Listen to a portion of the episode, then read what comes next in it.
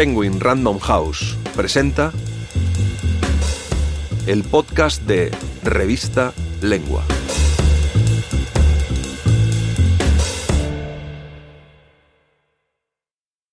Algo está pasando. Por Leila Guerriero. Narrado por Paloma Castro. En los últimos años, las escritoras latinoamericanas están ganando un enorme reconocimiento internacional. Son finalistas y ganadoras de grandes premios. Sus libros circulan cada vez más por toda la región y se traducen casi de inmediato a idiomas de países centrales como el inglés, el italiano y el francés. La crítica las señala como voces absolutamente nuevas en el panorama literario, y algunas alcanzan cifras de venta inimaginables hasta hace poco. Sin embargo, aunque reconocen que algo está pasando, ninguna de las partes involucradas en este fenómeno quiere escuchar hablar de un nuevo boom latinoamericano.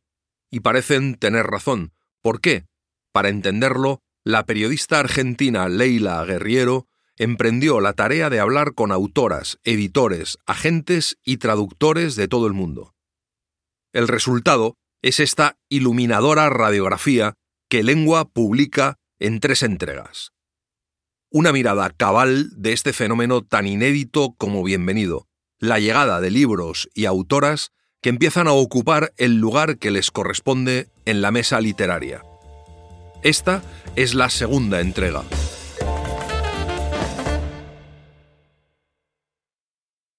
Parte 2. En el mundo. En marzo de 2019, autoras y mujeres chilenas relacionadas con el libro se nuclearon en un colectivo feminista llamado Ouch. Su consigna es Cuestiona tu canon. Paz Balmaceda, editora literaria de Penguin Random House en Chile, sospecha que, si se miran los números, el canon sigue siendo masculino. Muchas tienen cifras buenas, pero tampoco venden como Vargas Llosa o Joel Dicker. Claro que también los libros de autores más literarios tienen circulación menor. Pero ahí veo una diferencia. En las redes sociales, unas autoras recomiendan libros de otras. Está la experiencia de Auch. Están las escritoras argentinas comprometidas con la ley del aborto. Están haciendo un trabajo de difusión impresionante que antes no existía. Como editora, busco autoras, porque también en Chile hay un interés, Ahí veo un bote que está un poco sobreinflado. No todo lo que se publica es de calidad. Pero en cierto sentido está bien. Va a haber mucho error, mucha confusión, pero solo puede ser bueno. Si vamos a equivocarnos con 20 autoras para encontrar a dos geniales, o para que en el futuro esas dos la tengan más fácil, bienvenido. Creo que este movimiento de autoras está preparando lectores y reconstruyendo un canon hacia atrás con una o dos generaciones irradiadas por libros que se adherirán a las bibliotecas de escritores en ciernes, ¿cuántos de quienes hoy tienen 15, 20 años aspirarán a seguir el modelo de Carlos Fuentes o Cortázar? ¿Y cuántos a seguir y copiar y envidiar y canibalizar el de Samantha Schwebling o Mónica Ojeda? Yo creo que más mujeres escritoras, o que quieren ser escritoras, están leyendo a estas autoras, dice Pedro Lemus, editor de la colombiana independiente Laguna. Y me parece que hay un grupo de mujeres que después de esto no quieren escribir como García Márquez, y dicen, yo quiero hacer esta novela como lo haría Mariana Enríquez. ¿Será que hay tantas escritoras y tan interesantes porque están todas esas mujeres, unos años mayores que ellas, publicando y recibiendo todos los elogios de la crítica y los lectores? Yo me imagino que sí, que es muy diferente escribir en este panorama literario. Pilar Reyes es directora editorial de Penguin Random House, un grupo entre cuyos sellos hay cuatro que publican unos 150 títulos de narrativa literaria en español al año: Alfaguara, Literatura Random House, Lumen y Caballo de Troya, con catálogos que incluyen autoras como Karina Sainz Borgo, Margarita García Roballo, Samantha Schwebling, Selva Almada, las chilenas Cintia Rimsky y Nona Fernández, la uruguaya Fernanda Trías, en 2018 y 2019, esos sellos en su conjunto publicaron un 60% de libros de hombres y un 40% de mujeres. En 2020, la proporción de hombres fue levemente más baja, 57%, y la de mujeres levemente más alta, 43%. Creo que después de 10-12 años de paréntesis, hay desde hace dos o tres un interés renovado de los editores extranjeros por la literatura latinoamericana. Hay síntomas. Los premios en lengua inglesa, donde se han nominado autoras en lengua española, que Mariana Enríquez gane el premio de la crítica en España.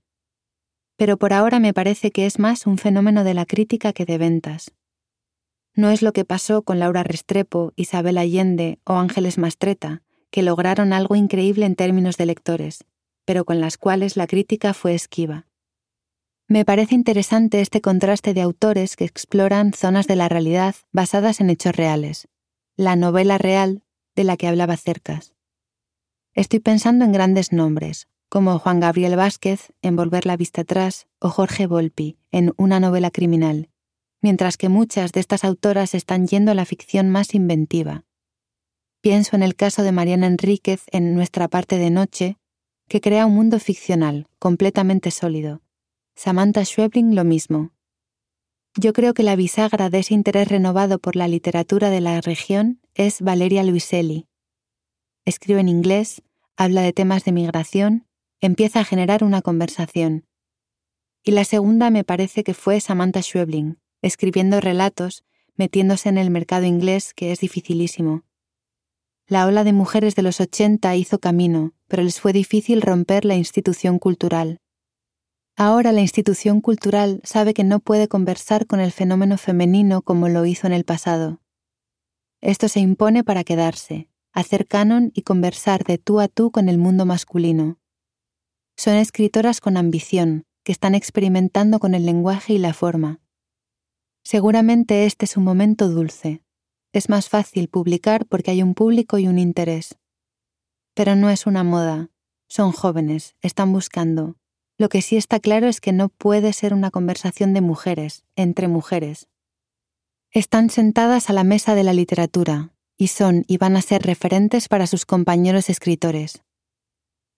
Jorge Carrión, escritor y crítico español, no cree que haya que esperar para ver aparecer un nuevo canon porque, dice, ya está entre nosotros, formado por libros como Desierto Sonoro, Temporada de Huracanes, Mandíbula, Nuestra parte de noche, Lectura fácil, Sangre en el ojo. Creo que la literatura iberoamericana escrita por mujeres vive su mejor momento. En la mayoría de los países no hay un referente, sino varios. En México pasamos de Margot Glantz y Elena Poniatowska a Cristina Rivera Garza, Fernanda Melchor, Guadalupe Netel, Verónica Gerber o Valeria Luiselli. Luiselli ha abierto camino. Ocupa el lugar de Bolaño en el mercado y el canon norteamericano. La visibilidad no se debe solamente a razones contextuales como la ola feminista, sino a motivos cuantitativos. Hay muchísimas mujeres escribiendo. Las jóvenes se forman como lectoras con el horizonte de la generación anterior, Cuantas más mujeres escriben y más estudian para escribir y más publican y más ganan premios, hay más posibilidades de que surja la excelencia. Si deseas, admiras, envidias, te sientes estimulada por lo que hacen escritoras de la generación anterior, algo cambia. María Lynch, de Casanova San Lynch, una de las agencias literarias con autores de mayor peso en idioma español, representa, entre otras, a Mariana Enríquez, a Karina Sainzborgo y a María Gainza. Creo que ahora es más fácil el debut de una mujer joven que el de un equivalente hombre. Además, esos debuts se traducen con mayor facilidad. Natalia García Freire, por ejemplo, traducida a un montón de lenguas. Pero hay que tener cuidado con hablar de literatura de mujeres. A la generación de Mastreta y Esquivel la etiquetaron así, literatura de mujeres para mujeres. Es raro que oigas a un hombre defender que le encanta Isabel Allende. Y creo que hay muchos escritores hombres, como Andrés Barba, Juan Gabriel Vázquez, Yuri Herrera, Emiliano Monge o Juan Cárdenas, que reivindican públicamente la literatura de mujeres de su generación. En enero de 2021, la norteamericana Valerie Miles, escritora y editora de la revista Granta en español, guardaba un secreto que se develó el 7 de abril los nombres de quienes integrarían la nueva lista Granta de los 25 mejores autores en español de menos de 35 años. Solo podía decir que, si en 2010 se habían postulado 163 hombres y 65 mujeres, ahora lo habían hecho 113 hombres y 84 mujeres. Finalmente quedaron en la lista 10 mujeres y 15 varones. Mira, con perdón, es que los hombres descubrieron el clítoris hace solo 20 años, dice. Nosotras hemos estado aquí siempre, pero nadie ha estado mirando. Hace un tiempo las mujeres tuvieron un lugar en el mercado con la chiclit. Estuvo bien porque vimos que podíamos reírnos de nosotras mismas, pero nos quedamos ahí. Hay que luchar para mantener libre y abierto este espacio, porque ahora por fin nos están tomando en serio. Creo que literalmente han encontrado el clítoris. Las voces de estas mujeres son voces urgentes. Durante tanto tiempo no han tenido esta luz de teatro que las enfoque y de repente la tienen y nada hace pensar que no se vaya a apagar otra vez. Noto fuertemente en todas un dominio de la técnica superior al de otras generaciones. Es un cambio de paradigma muy grande. La mujer está escribiendo desde su punto de vista, que es nuevo. Ahora nosotras queremos un lugar en la mesa, no en la mesa de los niños, no en la mesa de las mujeres, en la mesa. Lata Peinada es una librería especializada en literatura latinoamericana con sede original en Barcelona y sucursal en Madrid. Su dueña, Paula Vázquez, es argentina y autora de Las Estrellas, Mansalva y Tránsito. La etiqueta de nuevo boom le sirve al mercado para englobar en un modo digerible escrituras diversas, dice Vázquez. Hay una tendencia dentro de la literatura escrita por mujeres que se caracteriza por historias del género fantástico hasta llegar al terror suele haber una apelación a la violencia. Ejemplos, Mariana Enríquez, Mónica Ojeda, Fernanda Trías, María Fernanda Ampuero. Son todas buenas escritoras, ya no es posible decir que sea un género marginal. En relación a esto opongo el fenómeno de cierta mirada desvalorizada sobre las escrituras de mujeres que trabajan con material biográfico.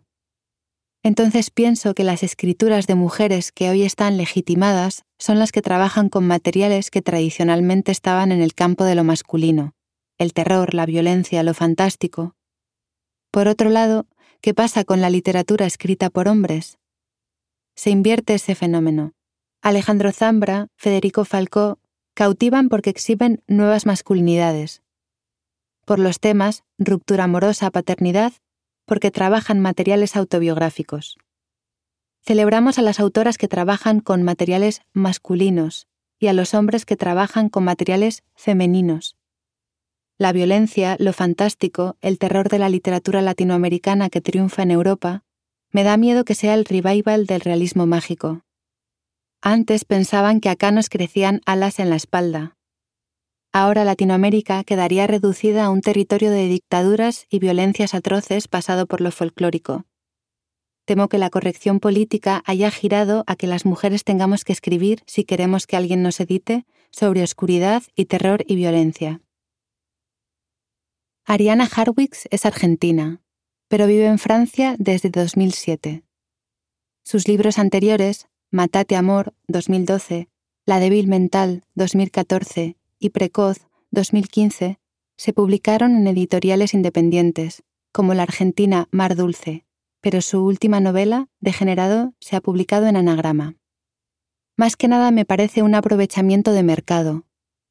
Tratan de armar una literatura homogénea que se llame escrita por mujeres latinoamericanas o por mujeres feministas.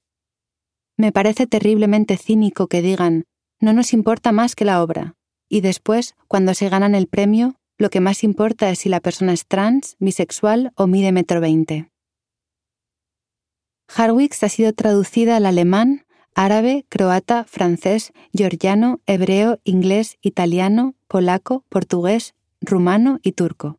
Pero esa fruición es algo de los últimos años, y con su último libro parece haberse detenido.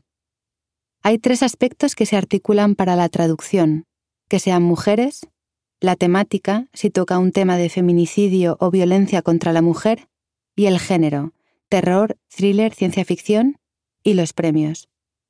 Yo publiqué Matate Amor en 2012 y estuvo seis años sin ninguna traducción. Mucha prensa, pero no libros vendidos. Y cuando llega la traducción al inglés y la nominación al Man Booker, Se abre a 14 traducciones. Instantáneo. Ahora publiqué Degenerado, que es el soliloquio de un pedófilo acusado de haber violado a una nena. Si esa novela hubiera estado escrita desde el punto de vista de la víctima, tendría 17 traducciones y no ninguna, como tiene. Hay traducciones que tienen que ver con que una autora o un autor despliegan buena literatura. Más allá de eso, hay premisas, que sea escandalosa, que sea políticamente correcta, que sea desde el punto de vista de la víctima, que trate temáticas en boga. Ahora hay un fervor por la traducción, pero los momentos de fervor después son tapados por una nueva ola de fervor por otra cosa. Es como estar enamorado al palo 40 años. No se puede. La colombiana Margarita García Roballo vive en Buenos Aires y es autora de Hasta que pase un huracán, Lo que no aprendí y Tiempo muerto. Está traducida a varias lenguas y publica en editoriales independientes de diversos países, Tamarisco, Laguna, Marea, Malpaso y en Alfaguara. Su novela Tiempo muerto fue traducida en Reino Unido por Charco Press como Holiday Heart y explora el corazón decadente de una familia de clase media acomodada. Los críticos británicos calificaron a la pareja de protagonistas como gente racista y desagradable, algo que nadie señaló en América Latina, y una revista muy prestigiosa decidió no publicar la reseña porque no le pareció un momento adecuado para difundir ese tipo de literatura. Los lectores latinoamericanos son capaces de reconocer el estereotipo y no les resulta violento porque básicamente están habituados a ese tipo de violencia, dice. En Europa, incluso las reseñas amables se cuidan de dejar bien claro que, antes que nada, la novela trata de una pareja racista. En el primer mundo se ha instalado un deber ser de corrección política con el que muchos lectores no deben de sentirse cómodos. El arrojo y la desinhibición de la narrativa latinoamericana es todavía mayor en contraste con ese discurso culposo primermundista, y eso hace que la llegada de nuestros libros sea de algún modo disruptiva, para bien y para mal. El 7 de marzo de 2018, el diario ecuatoriano El Comercio publicó una entrevista a Mónica Ojeda, escritora de ese país, titulada Mandíbula es una novela que explora lo femenino monstruoso. En diciembre de ese año, el sitio The Objective publicó una entrevista a la también ecuatoriana María Fernanda Ampuero y la tituló con una frase de ella. En la realidad está el germen del horror. Y con ambos títulos podría armarse una respuesta. Lo femenino monstruoso no es sino parte de la realidad. Es posible entonces que haya cambiado la autorización para escribir sobre eso. El riesgo que señala Paula Vázquez, siempre hay uno, es que la autorización devenga mandato. Fragmento de La perra, novela de Pilar Quintana, de Colombia. Al cabo de dos meses, cuando Rogelio volvió a buscar a Damaris, ella lo rechazó y la noche siguiente lo volvió a rechazar, y así a lo largo de una semana hasta que él dejó de intentarlo. A Damaris le alegró. Ya no se ilusionaba con la posibilidad de quedar embarazada, no esperaba con ansia la falta de la regla, ni sufría cada vez que le llegaba. Pero él, amargado o resentido, empezó a echarle en cara que hubiera roto la cisterna, y cada vez que se le resbalaba alguna cosa de las manos, un plato, un frasco, un vaso, lo que ocurría a menudo, la criticaba y se burlaba. Burda, le decía, ¿vos crees que la loza se da en los árboles? La próxima te la cobro. ¿Sí me oíste? Desde 2019 se menciona a varias autoras, las argentinas Agustina Bazterrica, Mariana Enríquez y Samantha Schwebling, las bolivianas Liliana Colanzi y Giovanna Rivero, la venezolana Michelle Roche Rodríguez, las ecuatorianas Gabriela Ponce, Mónica Ojeda y María Fernanda Ampuero, la mexicana Fernanda Melchor, entre otras, dentro de la categoría gótico latinoamericano, lo que suena a una capa de sangre y terror sobre las viejas tierras latinoamericanas trajinadas por mariposas amarillas, narco y dictaduras. Creo que algunos géneros que se han considerado menores, desde los relatos autobiográficos hasta el terror, ahora se han colocado en el centro de lo que se considera gran literatura, dice el poeta y crítico español Carlos Pardo, que ha reseñado muchos de los libros de estas autoras al punto que alguien le dijo, tú solo reseñas mujeres. Quizá estos géneros relegados ahora interesan más por poco frecuentados. y ahí los escritores más interesantes han sido mujeres latinoamericanas. Creo que los lectores españoles no reconocen en Juan Cárdenas, Brenda Navarro o Claudia Hernández ninguno de los clichés de una supuesta literatura latinoamericana. No creo que la gente lea a Mariana Enríquez para encontrar localismo, o a Alia Trabuco para encontrar exotismo. Me parece que se valora un tipo de literatura más arriesgada, que es lo que están haciendo todas ellas. Hay oportunismos y modas y un periodismo demasiado flojo, pero eso es secundario al lado de un montón de libros notables, dice el escritor boliviano Rodrigo Hasbun, que comparte generación con varias de estas autoras. Hay algunos núcleos posibles. El intimismo me hace pensar tanto en Inés Botargaray como en Alejandro Zambra, o el cruce de lo narrativo y lo ensayístico me lleva por igual a ciertos libros de Carolina Sanín, o Juan Cárdenas, o María Gainza, o Carlos Yushimito. Se habla mucho de lo gótico y lo fantástico, pero también están las reformulaciones de lo social y lo político, el humor y una suerte de nueva picaresca, las escrituras autobiográficas y las exploraciones genealógicas, el realismo más discreto y el regreso a lo rural. La francesa Isabel Guñón traduce a su lengua Antonio Muñoz Molina, Rodrigo Fresán, Juan Gabriel Vázquez, pero en los últimos años ha trabajado más libros de autoras, tanto afianzadas, Schwebling y Harwitz, como nuevas, la ecuatoriana Natalia García Freire o la argentina Dolores Reyes, ambas autoras de un primer libro, Nuestra piel muerta y Come tierra, respectivamente. Hay una literatura fuerte de mujeres en Latinoamérica, pero no es una literatura de mujeres.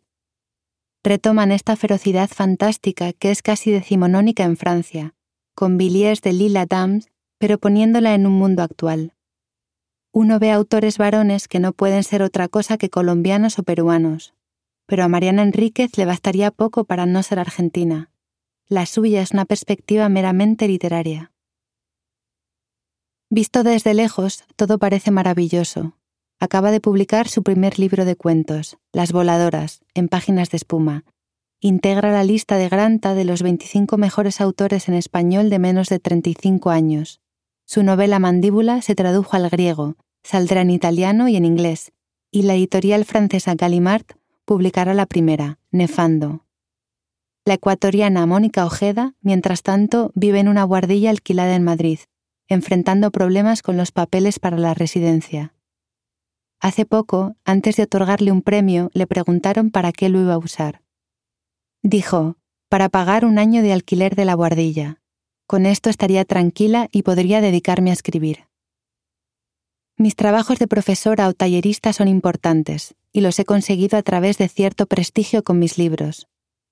La recepción de lo que hago me importa, pero no quiero que sea el centro de mi escritura, porque entonces voy a empezar a escribir para complacer a lo que está de moda, y eso es definitivamente lo que no quiero hacer.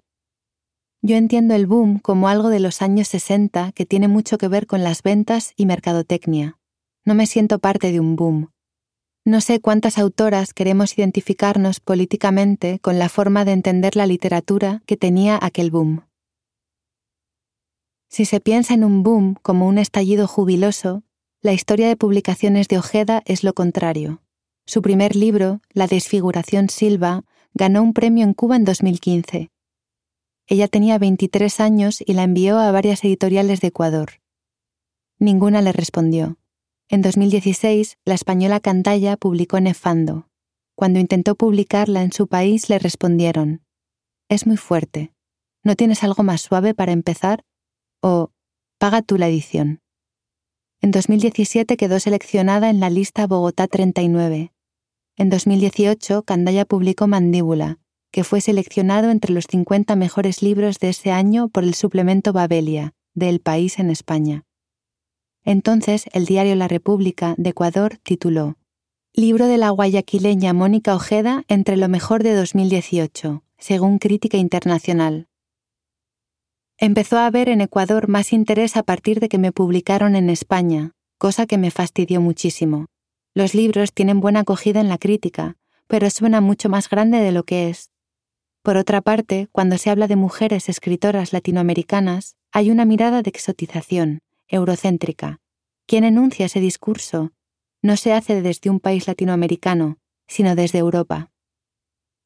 La mexicana Brenda Navarro, autora de Casas Vacías, que Sexto Piso publicó en México y España en 2020 y se tradujo al inglés, italiano, portugués, holandés y griego, vive en Madrid desde hace cinco años y no se siente parte de un boom al que le ve pátina de diseño. ¿Quiénes somos el boom latinoamericano? Mujeres con estudios, por lo general realizados en el extranjero, de clase media, un fenotipo muy latinoamericana con educación blanca y de menos de 40 años. Somos muy pocas y respondemos a este estereotipo. De todas maneras, el momento fue hace uno o dos años, así que tengo miedo de que haya sido ya les dimos escritoras, vamos a volver a lo nuestro. En las ferias hay más hombres que mujeres.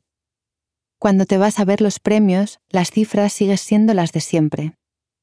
Es verdad que la recepción de literatura escrita por mujeres ha cambiado, dice Ojeda, pero también funciona esta cosa mercadotécnica donde se trata de agrupar a las autoras latinoamericanas con mucho calzador bajo un eslogan. Se habla de que muchas estamos escribiendo sobre violencia. Muchas latinoamericanas escribieron antes sobre violencia. Armonía Somers, María Luisa Bombal, Inés Arredondo, Amparo Dávila. Si hay que buscar originalidad, no es en los temas, sino en la relación personalísima con el lenguaje pero quizá eso no entra en un eslogan. Mira, jóvenes escritoras latinoamericanas. Y luego el eslogan, superfeministas. Y todas hablan de violencia. Esta mercadotecnia es como comprarse el gorro del Che Guevara en un bazar. Yo llevo rato diciendo que la mejor literatura española es la que ha escrito Claudia Hernández, de El Salvador, dice desde Nueva Orleans el escritor mexicano Yuri Herrera, en México, algunas de las mejores novelas de los últimos tiempos han sido escritas por mujeres. Fernanda Melchor, Valeria Albiselli o Brenda Navarro. Y desde hace dos décadas las voces más importantes de la región son femeninas. La lista de nombres que menciona abarca autoras no solo de esta generación, sino de generaciones anteriores, no solo de narrativa, sino de poesía, no solo en español, sino en lenguas indígenas. Andrea Chapela, Liliana Colanzi, Bettina González, María Fernanda Ampuero, Livia Brenda, Daniela Tarazona, Fernanda Melchor, Valeria Luiselli, Brenda Navarro, Sara Uribe, Judith Santo Pietro y Nelly Campobello. Por supuesto que cualquier tema puede ser convertido en una etiqueta, y cualquier lucha, lo cual no le quita legitimidad ni necesidad a esas luchas.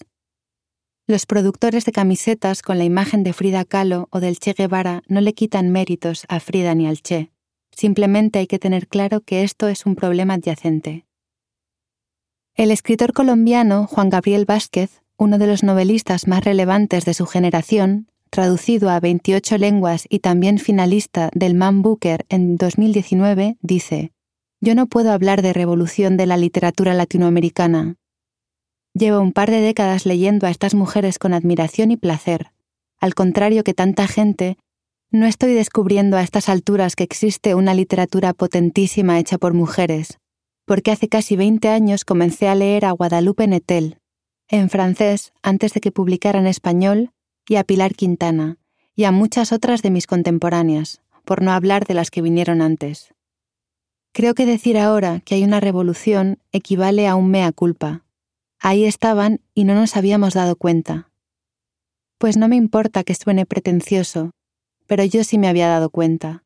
Lo que pasa es que no me paré demasiado a pensar en el género de sus creadoras, más allá de que el hecho de que fueran mujeres enriquecía mi perspectiva del mundo con una sensibilidad a la que no tengo fácil acceso sin ayuda de la imaginación ajena.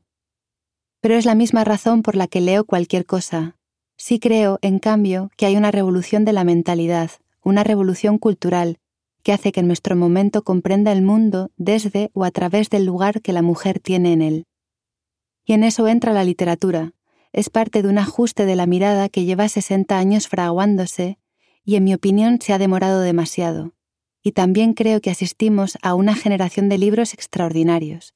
Desierto Sonoro es una de las mejores novelas que he leído en años, y ahora tengo en mis manos nuestra parte de noche y estoy deslumbrado. Un síntoma de que el fenómeno existe sería un marcado aumento del interés de editores extranjeros por estas escritoras, lo que podría tener, como efecto colateral, un renovado interés por la literatura de la región y un derrumbe del cliché que enmarca la literatura latinoamericana. Exotismo, selva y dictaduras, gente que vuela. Pero los datos no terminan de reflejarlo claramente. Solo el 3% de los libros que se publican en Estados Unidos son traducciones, Dentro de ese porcentaje está el español. Dentro de ese porcentaje está América Latina. Dentro de ese porcentaje están las autoras de América Latina. En el corazón asfixiante de ese corsé ajustado, la traductora norteamericana Heather Clery asegura que hay, en pleno crecimiento, una gota de oxígeno. En Estados Unidos existe un interés creciente por la literatura de América Latina escrita por mujeres. Según la Translation Database, entre 2008 y 2010 se publicaron 173 traducciones del español en Estados Unidos, mientras que entre 2018 y 2020 se publicaron 303. En ambos periodos, los libros de España representaron un 25% del total. Pero hubo un aumento importante de libros escritos por mujeres. Subió del 26 al 38% y dentro de eso el porcentaje de mujeres de América Latina subió del 21 al 31%.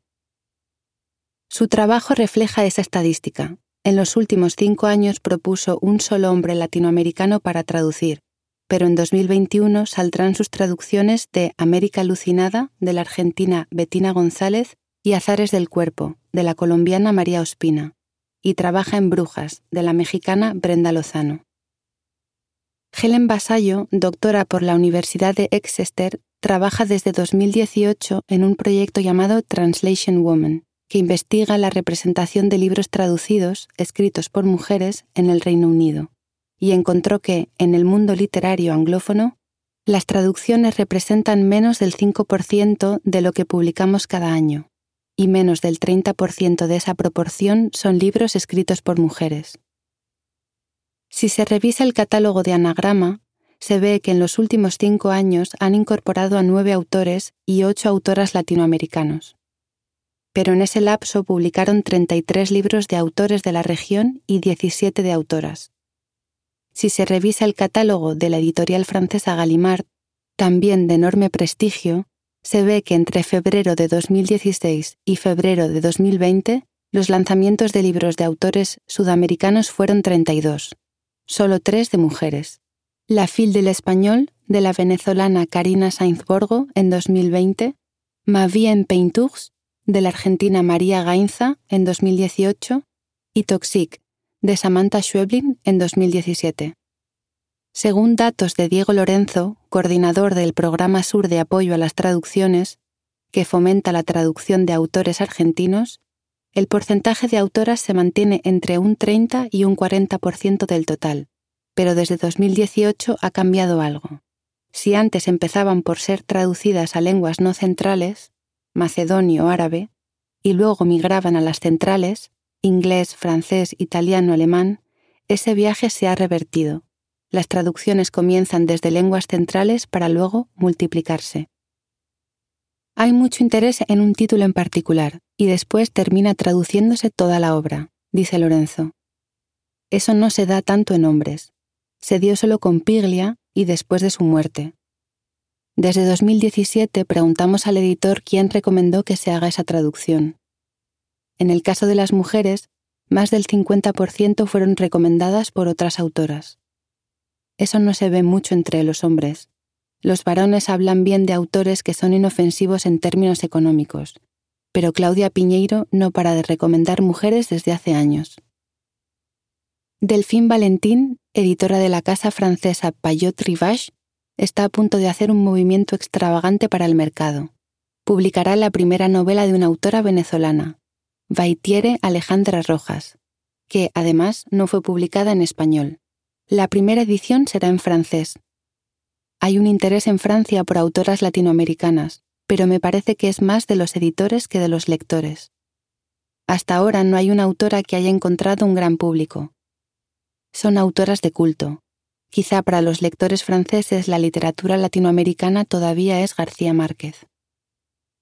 En la respuesta de Gustavo Guerrero, venezolano y consejero literario para Iberoamérica de la editorial francesa Gallimard, anida una posible clave. Dos o más cosas pueden ser verdad al mismo tiempo. Es falso que estemos asistiendo a la tan esperada internacionalización de la literatura escrita por mujeres en América Latina.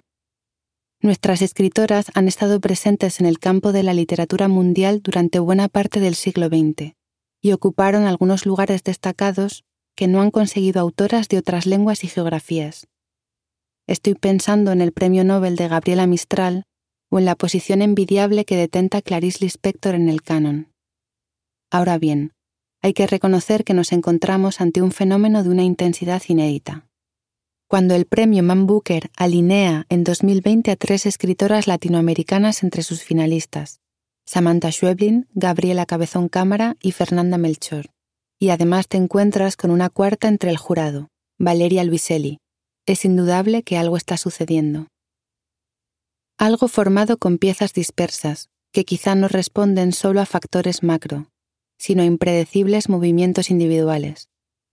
La norteamericana Lisa Dillman, cuyas traducciones más recientes son las de la colombiana Pilar Quintana y la chilena Alejandra Costamagna, tomó hace dos años una decisión radical, y nada indica que posicionamientos de esta clase no puedan multiplicarse.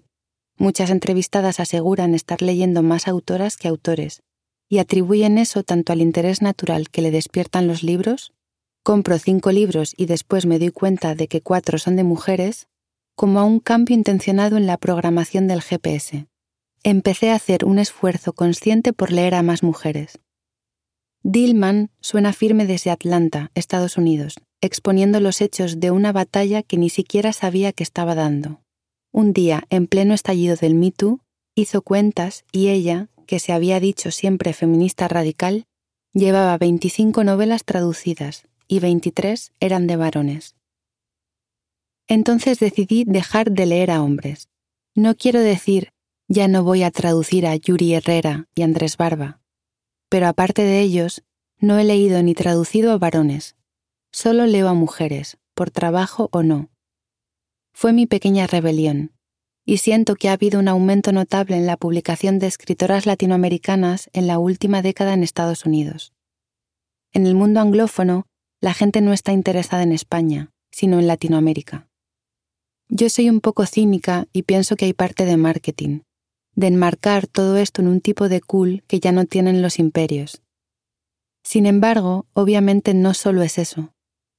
Coincide con un momento en el que hay muchísimas nuevas editoriales independientes aquí y en el Reino Unido, interesadas en publicar traducciones de autoras y autores nuevos.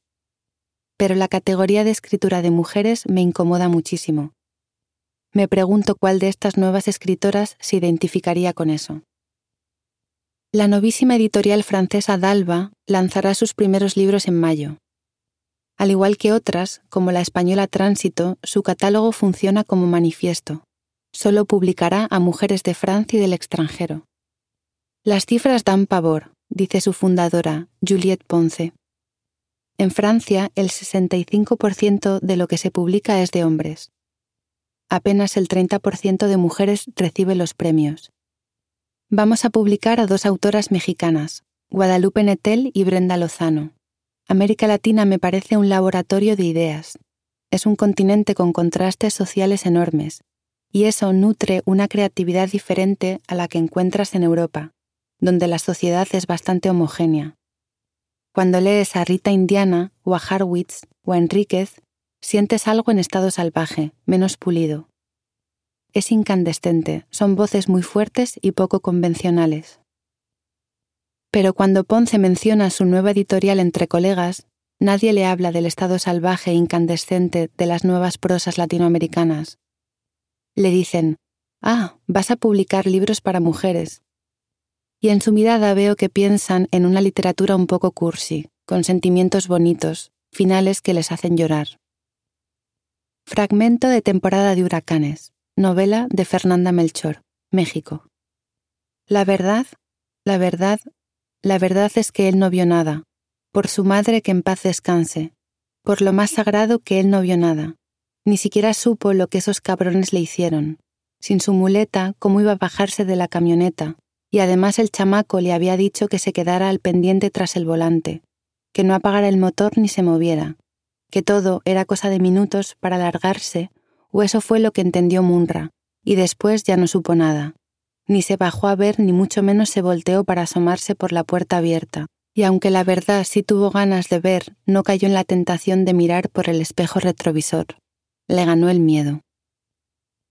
Carolina Orlov fundó Charco Press en 2017 en Edimburgo con el objetivo de traducir literatura latinoamericana. Hizo cálculos. Editorial nueva, autores latinoamericanos, le iba a llevar cinco años a sentarse. Pero seis meses después de lanzar sus primeros libros, cinco autores y autoras argentinos, uno de ellos, Matate Amor, de su compatriota Ariadna Hatwit, quedó en la lista de nominados al Booker Prize. Y todo lo que yo pensaba que iba a tardar cinco años en suceder, sucedió en ese instante. Con el libro de Ariadna ya vamos por la cuarta edición, Gabriela Cabezón Cámara es nuestro bestseller. Fish Soup de Margarita García Roballo es nuestro tercer libro más vendido. Yo creo que hay una curiosidad por lo que se publica en América Latina, aunque no sé si se materializan que los lectores sigan a una autora. Pero no me interesa publicar mujeres porque sean mujeres. El concepto de charco es traer voces contemporáneas, cuestionar la idea estereotipada que tiene el anglosajón de la literatura latinoamericana asociada al realismo mágico y a una glorificación de la pobreza, la violencia. Yo no armo el catálogo pensando que hay un boom de autoras latinoamericanas. Es terrible en términos de simplificación. Si Orlov le debió el despegue de la editorial al libro de una autora, el editor italiano Lorenzo Rivaldi, de La Nueva Frontiera, le debe a otra, la mexicana Guadalupe Netel, un crecimiento del 30% en 2020 hemos vendido unos 20.000 ejemplares de su libro La hija única, que además se publicó primero en Italia y luego en España. Nuestro promedio normal es de 2.000. Ella conectó mucho. ¿Por qué? Temática, espíritu de época. Los grandes éxitos de la editorial en los últimos dos años fueron Desierto Sonoro de Luiselli y La hija única de Netel pero hemos anunciado un nuevo boom latinoamericano muchas veces y no quiero anunciar otro. En los últimos 20 años debo haber hecho 15 entrevistas donde me preguntaron por el nuevo boom. Antes era Bolaño, antes el Macondo de Alberto Fuguet. De ahí a que sea un fenómeno como el policíaco sueco hay mucha distancia. Creo que lo que ha cambiado es que hace 20 años, para internacionalizarse, la literatura latinoamericana pasaba por Europa. Actualmente, el lugar donde la literatura latinoamericana se hace internacional es Estados Unidos. Los gringos están más interesados que los europeos. Pero el boom tenía el lado político, que era el centro en torno al cual todos daban vueltas. Aquí no hay un centro. La única cosa que tienen en común es que son mujeres. Es muy poco para una corriente literaria. Hacen libros difíciles, tienen un discurso muy literario, pero como editor yo no voy a presentar un libro diciendo, lee a esta estupenda escritora latinoamericana. Voy a decir, léete el libro de Netel. Cuando uno intenta ponerlo en categoría latinoamericana, no funciona, porque en Europa siguen esperando que sea realismo mágico. Es una batalla que yo ya di por perdida. De hecho, la venezolana Karina Sainz Borgo no pudo convencer a sus editores extranjeros de que la guacamaya no, su novela La hija de la española, publicada en España por Lumen en 2019, fue sensación en la Feria de Frankfurt de ese año. Antes de ser publicada, los derechos ya se habían vendido a 22 países. Hasta febrero de 2021 se había traducido a 28 lenguas y tenía 8 ediciones en España, 3 en Francia, 2 en Italia, 2 en Alemania, 5 en Holanda. Aunque cuenta la historia de una hija cuya madre muere en medio de la compleja situación política y social de Venezuela, los editores de Alemania, Finlandia y Noruega insistieron en colocar en la portada la foto de una vistosa guacamaya. Todos, salvo Galimard, le cambiaron el título. La hija de la española no parecía demasiado latinoamericano, así que mutó a Noche en Caracas o siempre será Noche en Caracas. Era la manera de decir ella es de América Latina, dice Sainz-Borgo. En Estados Unidos me dijeron que si ponían La hija de la española, iban a entender que era una novela europea, y eso a ellos no les interesaba. En los últimos cinco años hay un feminismo más beligerante. Eso ha transformado en impensable un catálogo sin autoras. Pero también está la fuerza de quienes están escribiendo. Hay una gran furia en el lenguaje. Me gusta ese incendio raro. Tiene una ironía, una mirada un poco dulce. En el libro de María Fernanda Ampuero, Pelea de Gallos, hay una mirada tremendamente violenta, y no es porque la gente se mate, es una violencia que crepita, una electricidad que recorre el libro. Fragmento de Matate Amor, novela de Arianna Harwitz, Argentina.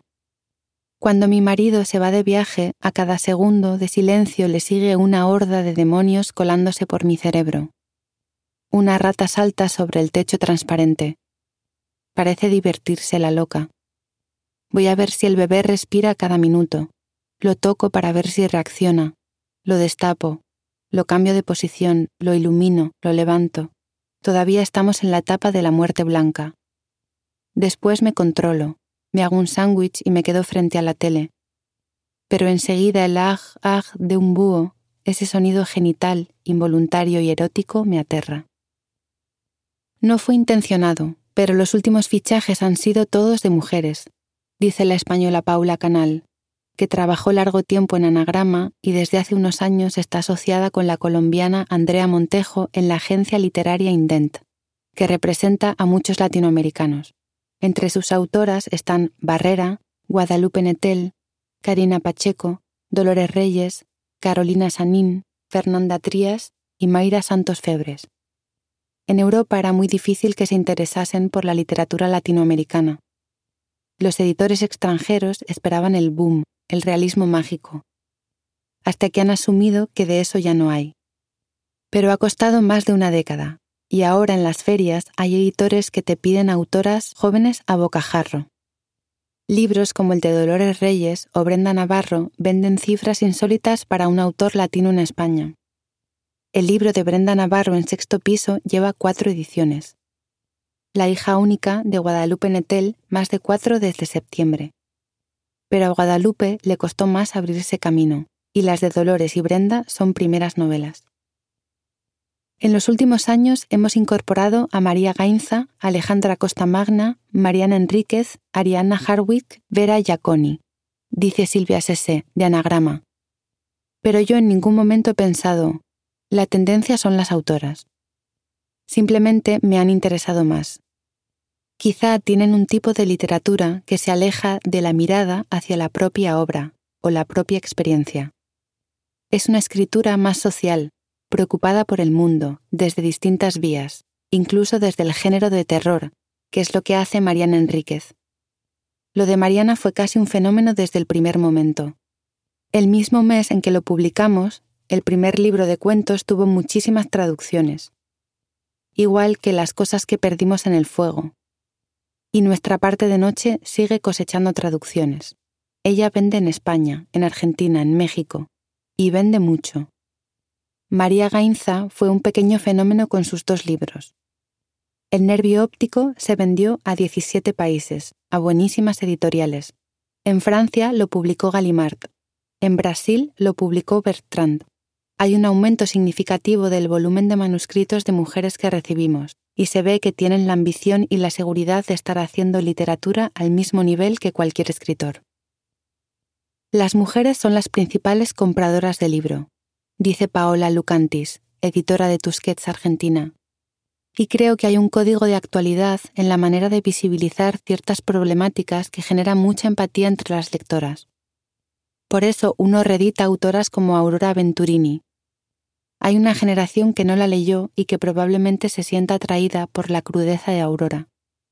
Ella también hablaba de desigualdad, abortos y relaciones disfuncionales, hay escritoras que vienen de editoriales pequeñas y pegan el salto a traducciones o a una editorial grande porque los agentes están muy a la pesca e inmediatamente las contratan. Eso no era tan común. Muchas veces publicaban tres novelas y el agente todavía no las había pescado. En el cuadro también interviene una figura más o menos novedosa para el mercado español, los scouts, que trabajan en determinado territorio sugiriendo títulos a los editores, en su jerga clientes. EH Scouts es la agencia de la española Camila Henrich. Sus clientes son las editoriales Werel Bibliothek de los Países Bajos, que publicó por su recomendación a Emiliano Monge, Pedro Mairal, Fernanda Melchor, Eduardo Halfond, Dolores Reyes, Sara Mesa.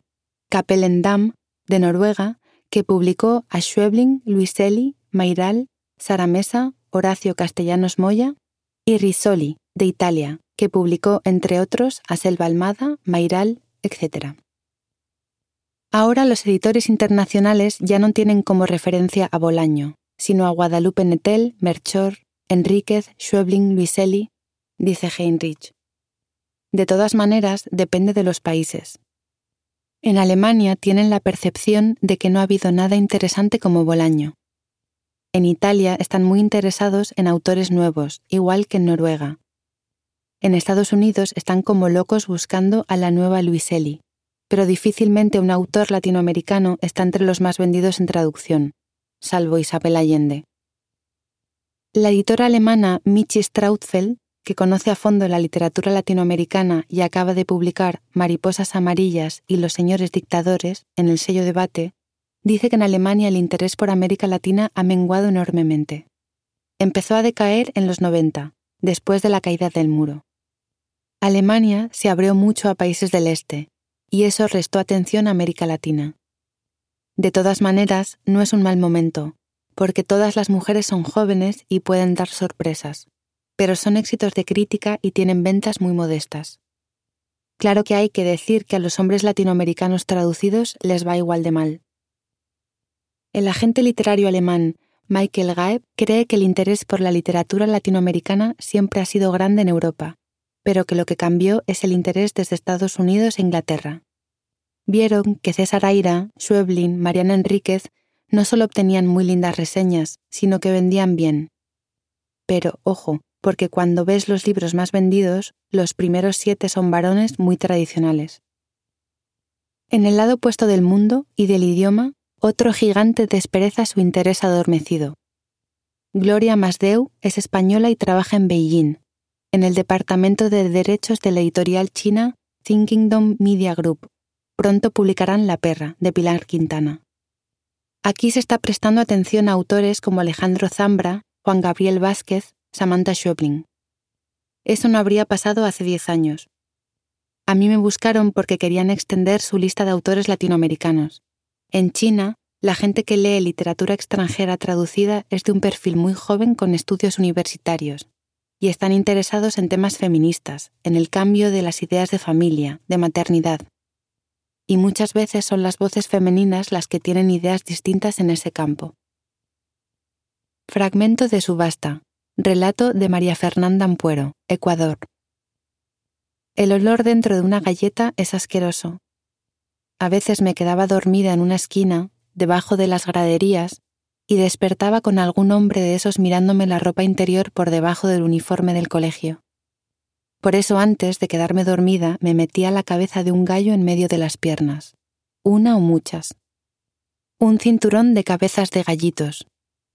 Levantar una falda y encontrarse cabecitas arrancadas tampoco gustaba a los machos. En un texto de 2017, la ecuatoriana Gabriela Alemán uno de los nombres de la primera lista Bogotá 39, recordaba Presentación de una colección de autores ecuatorianos para una campaña de lectura en un enorme auditorio. Alzo el brazo y pregunto por qué no hay una sola mujer en todos los tomos de la colección. Murmullos, silencio. Hasta que, de tan pesado, estalla contra el suelo. El estallido viene del mismo señor escritor sentado en el auditorio, que dice, bueno, sí, es que en realidad no hay buenas escritoras, por eso no están. Si durante mucho tiempo su nombre fue casi el único en el mapa contemporáneo de Ecuador, la situación allí ha dado una vuelta de campana y los nombres más resonantes son de autoras. María Fernanda Ampuero, Mónica Ojeda, Solange Rodríguez, Gabriela Ponce, Natalia García Freire.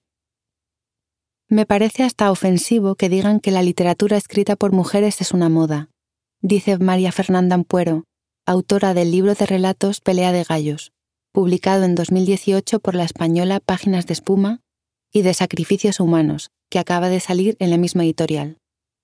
No entiendo que la literatura escrita por el 50% de la población sea algo que pueda generar perplejidad. Lo que ha cambiado es la demanda.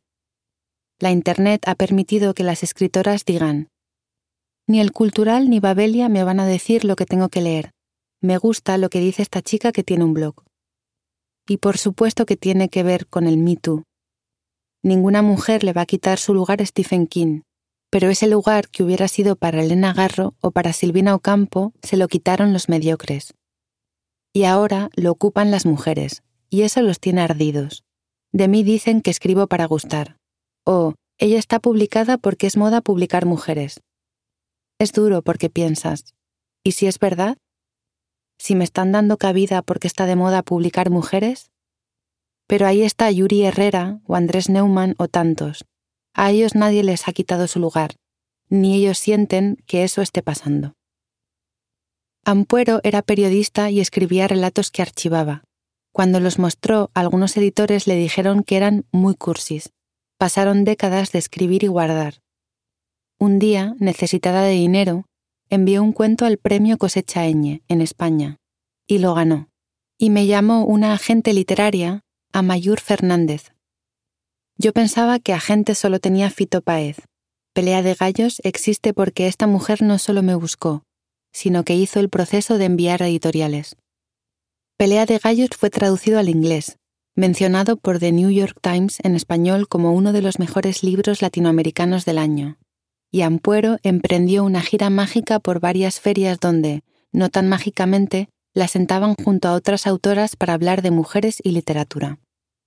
A mí no me molesta, porque soy activista y hago de todo espacio mi trinchera, pero muchas otras que no son activistas quieren hablar de su libro. Basta de las mesas y la literatura escrita por mujeres, hablan sus protagonistas, cuando en las otras mesas hablan de los 80 y el narco y son todos hombres. Creo que muchos organizadores de ferias nos siguen viendo como un club de señoritas. Selva Almada, la autora argentina de El viento que y Ladrilleros, ambos publicados en la independiente Mar Dulce en 2012 y 2013, y de Chicas Muertas y No es un río, publicados en Literatura Random House en 2014 y 2020, está traducida a varias lenguas, inglés, alemán, francés e italiano, entre otras. Pero vive de dar talleres de escritura y, destrozando casi con dulzura la imagen de la escritora que descansa sobre una pila de euros, dice que los libros publicados en el extranjero son libros fantasma, me pagan el adelanto y nunca más tengo noticias. Aparecen muchas notas, reseñas, y eso da la impresión de que todo el mundo está leyendo el libro.